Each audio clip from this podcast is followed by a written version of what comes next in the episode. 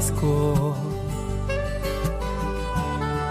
trovador de mi pueblo,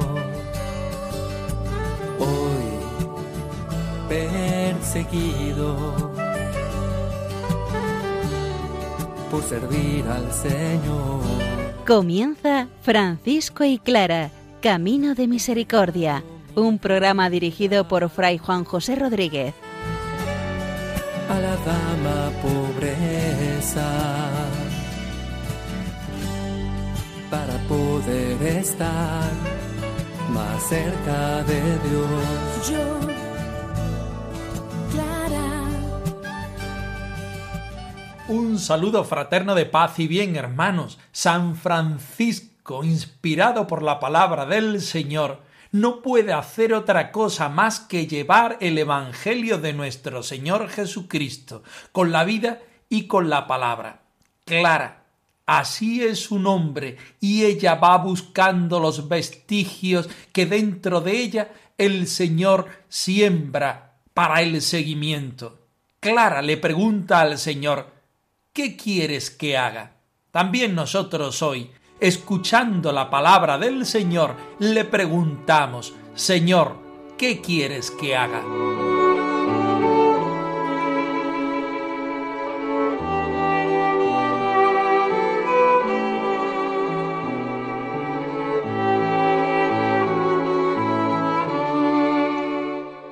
Del Evangelio según San Mateo. Jesús recorría todas las ciudades y aldeas enseñando en sus sinagogas, proclamando el Evangelio del reino y curando toda enfermedad y toda dolencia. Al ver a las muchedumbres, se compadecía de ellas, porque estaban extenuadas y abandonadas, como ovejas que no tienen pastor.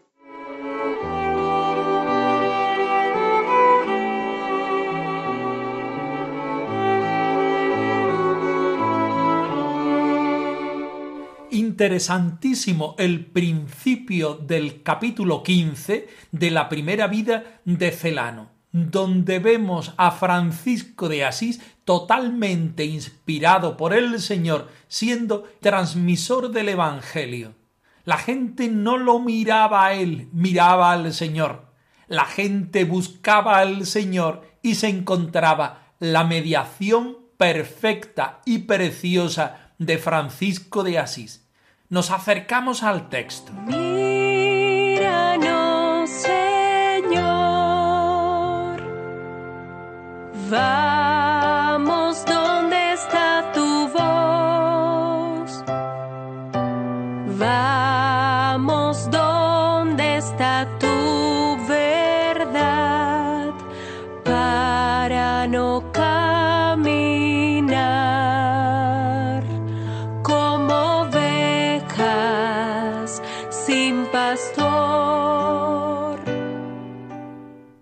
Valeroso caballero de Cristo, Francisco, recorría ciudades y castillos anunciando el reino de Dios, predicando la paz y enseñando la salvación y la penitencia para la remisión de los pecados, no con persuasivos discursos de humana sabiduría, sino con la doctrina y el poder del Espíritu.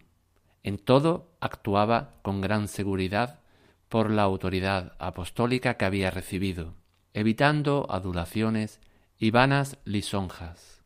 No sabía halagar las faltas de algunos y las fustigaba. Lejos de alentar la vida de los que vivían en pecado, la castigaba con ásperas reprensiones, ya que antes se había convencido a sí mismo, viviendo lo que recomendaba con las palabras, no temiendo que le corrigieran, proclamaba la verdad con tal aplomo que hasta hombres doctísimos, ilustres por su fama y dignidad, quedaban admirados de sus sermones y en su presencia se sentían sobrecogidos de un saludable temor. Corrían a él hombres y mujeres. Los clérigos y los religiosos acudían presurosos para ver y oír al Santo de Dios, que a todos parecía hombre del otro mundo. Gentes de toda edad y sexo dábanse prisa para contemplar las maravillas que el Señor renovaba en el mundo por medio de su siervo. Parecía en verdad que en aquel tiempo, por la presencia de San Francisco y su fama, había descendido del cielo a la tierra una luz nueva que disipaba aquella oscuridad tenebrosa que había invadido casi la región entera, de suerte que apenas había quien supiera hacia dónde tenía que caminar. Tan profundo era el olvido de Dios, y tanto había cundido en casi todos el abandono indolente de sus mandatos, que era poco menos que imposible sacudirlos de algún modo de sus viejos e inveterados vicios.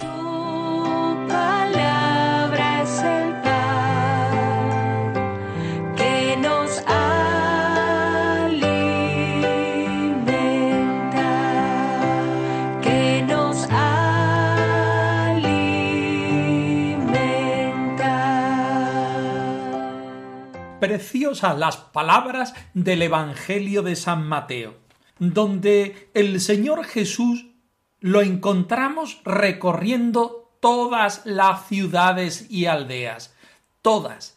El Señor entra en nuestra realidad, ama todas las realidades humanas, podemos decir también la de todos los tiempos y en todas las circunstancias el Señor en medio de su pueblo, que somos nosotros, enseña, proclama el Evangelio del reino y lo hace curando toda enfermedad y toda dolencia. Extendemos esto a todas las realidades y todas las necesidades que tiene el ser humano.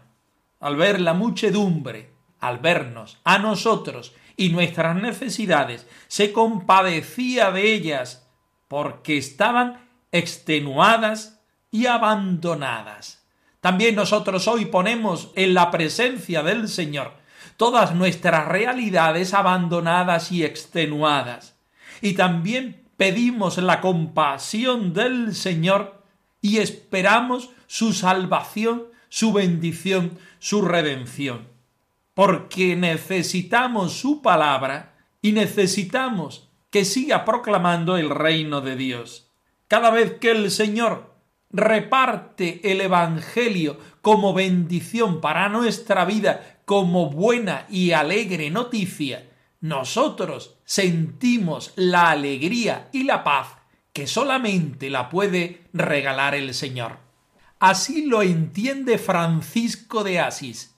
Así lo vive Francisco de Asís necesita la presencia del Señor, necesita sentir al Señor dentro de su vida como salvación y redención, y regala este don a todos los hermanos por medio de su vida entregada al Señor, por medio de la predicación de su palabra y de su reino.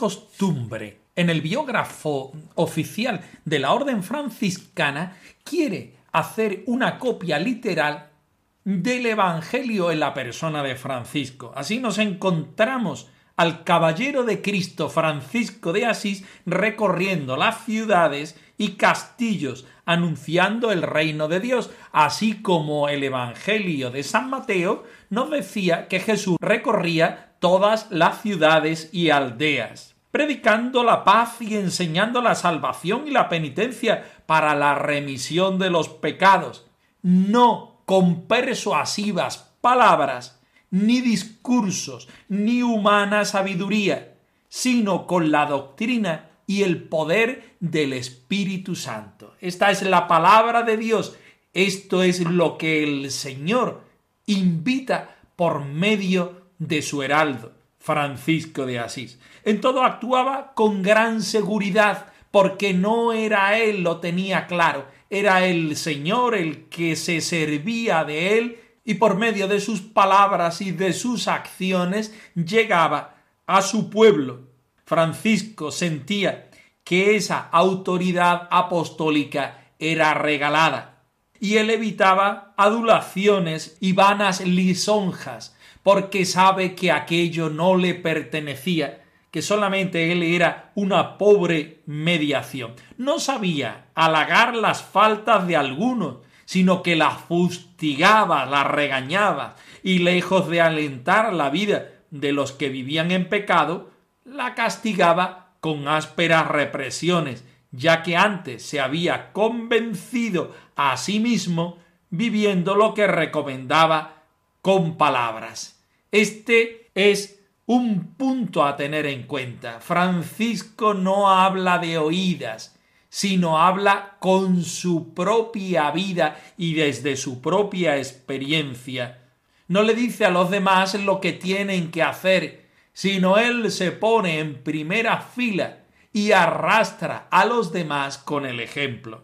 No temiendo que lo corrigiera, proclamaba la verdad con tal aplomo que hasta hombres doctísimos, ilustres por su fama y dignidad, quedaban admirados de sus sermones, y en su presencia se sentían sobrecogidos de un saludable temor. Ponemos el acento en dos palabras predicar la verdad, predicar a Jesucristo, y los que escuchaban sentían ese temor. Ese temor no era miedo, sino era verse a sí mismos corregidos, perdonados, sentir la pobreza del ser humano, del ser creyente delante del Señor.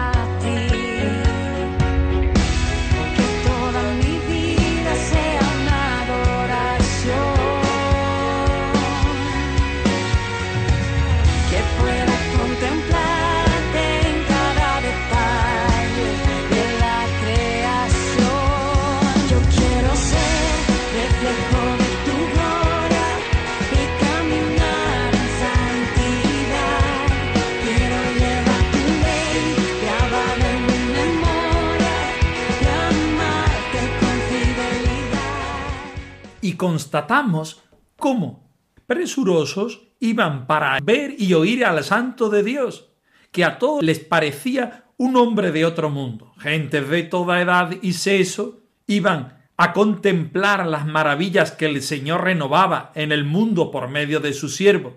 Parecía en verdad que en aquel tiempo, por promesa, por presencia de San Francisco y su fama, se había descendido del cielo a la tierra una luz nueva que disipaba aquella oscuridad tenebrosa que había invadido casi la región entera, de suerte que apenas había quien supiera hacia dónde tenía que caminar. Francisco es luz, como veremos dentro de un momento, que Clara también es luz.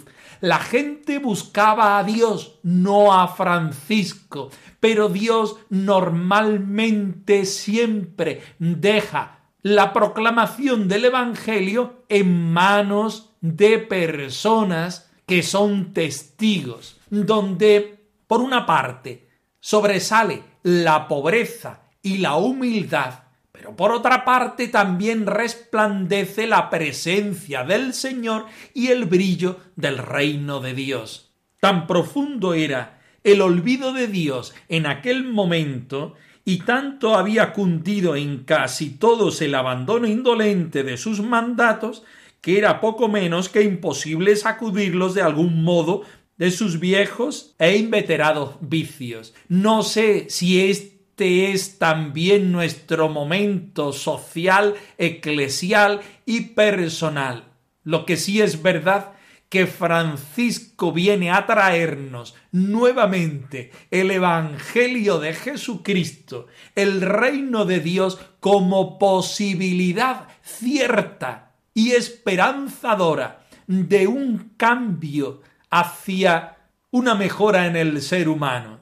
Francisco nos trae a Dios. Francisco, claridad en medio de las tinieblas. Francisco se esconde para que el Señor sea el que resplandezca. No son sus palabras, es la palabra del Señor. No es su vida, es la experiencia del Señor. No miramos a Francisco, sino que Francisco nos enseña a mirar al Señor. Ahora nos toca a nosotros responder al Señor, quizá como lo hiciera Francisco, ser también nosotros testimonios del reino de Dios, del Evangelio de Jesucristo en nuestro tiempo, en nuestro hogar, en nuestra iglesia, que como vemos amenaza ruinas. Somos la iglesia somos la iglesia,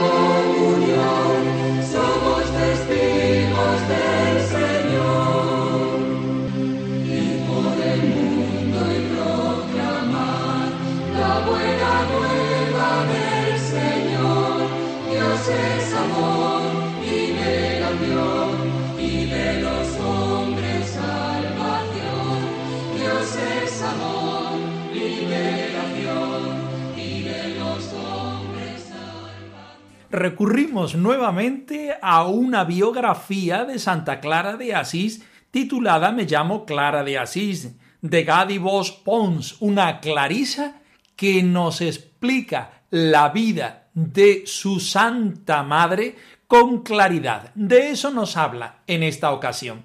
Escuchemos con atención.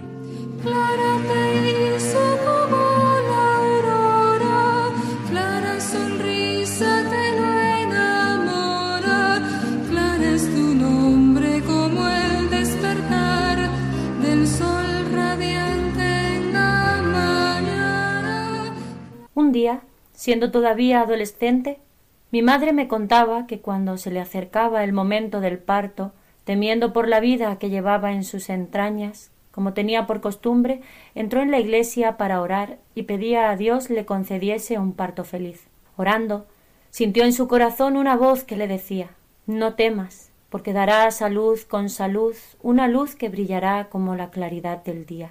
Y por eso me pusieron por nombre Clara. A mi madre le gustaba recordármelo, y mientras la escuchaba iba despertándose en mí el deseo de ser una luz. Recuerdo que una tarde sentía la necesidad de estar a solas para reflexionar qué podía significar ese sentimiento. Subí a mi habitación, pero mis pensamientos iban y venían alborotados. Y otro día, a través de la ventana que daba a la plaza, miraba a la gente que andaba distraída por entre las paradas de los últimos vendedores. Entre la gente reconocí a Francisco, uno de los jóvenes del pueblo que siempre organizaba algazara e iba con aires de trovador a la caza de un título de caballero, acompañado de otros compañeros de cuadrilla. Contemplaba también la fachada de la iglesia donde me bautizaron. Mi madre, cuando íbamos a misa y nos persignábamos con el agua bendita en la noche de Pascua, nos recordaba muchas veces que en el bautismo renacimos espiritualmente. Sumida en estos pensamientos, sentía añoranza de mi padre, Favarone. Me hubiese gustado tenerlo a mi lado. Le recuerdo fuerte y a la vez tierno. Cuando mi padre llegaba a casa, yo corría a echarme en sus brazos y me llenaba de besos. Detrás de la catedral contemplaba el valle de la Umbría, con sus campos labrados en espera de la lluvia para la semilla sembrada, y más allá el horizonte de un azul puro que se juntaba con el verde oscuro de las montañas. Un impulso del corazón me señalaba un ideal que se escapaba a mis cálculos. Era algo que sobrepasaba los muros de mi casa y los límites de las murallas de la ciudad. Me preguntaba qué podría significar esta sensación de amplitud interior que no sabía bien cómo expresar y que me llenaba de una íntima alegría.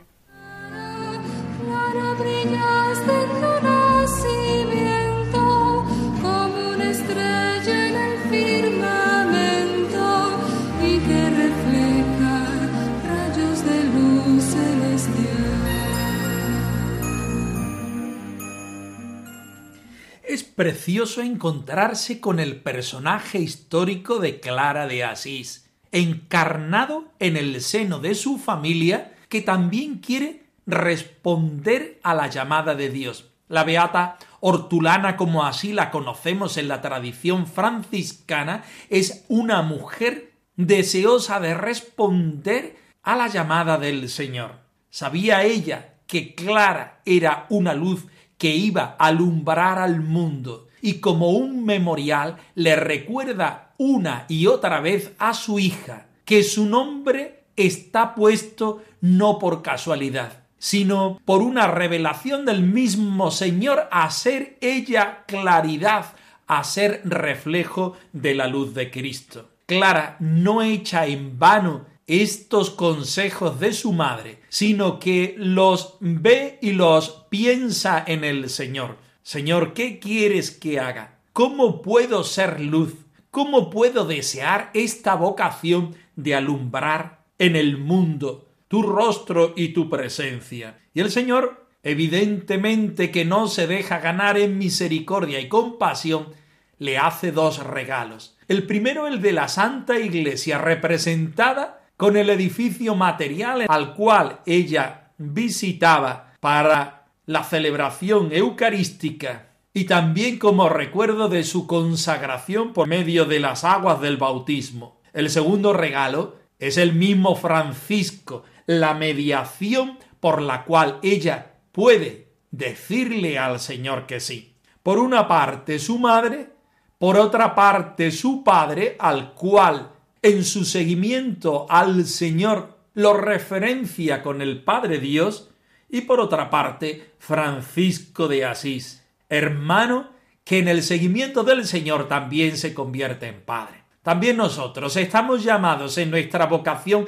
cristiana con acento franciscano a ser luz, como Francisco y como Clara, en nuestro tiempo y en nuestro espacio, dándole al Señor todo lo que somos y acogiendo esa luz que no tiene ocaso.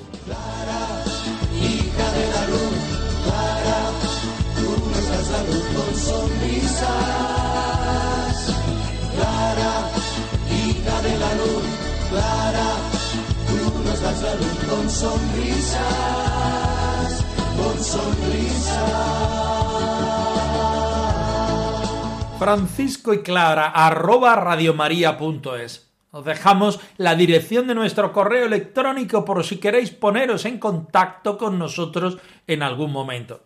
Nosotros nos despedimos, no sin antes ofreceros la bendición del Señor resucitado, al más puro estilo franciscano. Que el Señor os conceda la paz y el bien, hermanos.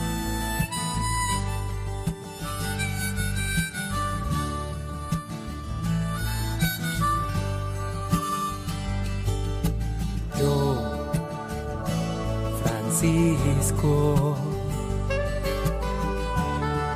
trovador de mi pueblo, hoy perseguido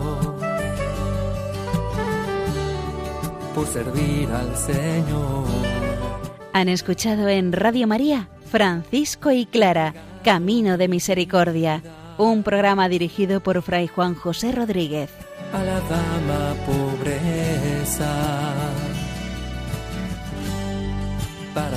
poder estar más cerca de Dios. Yo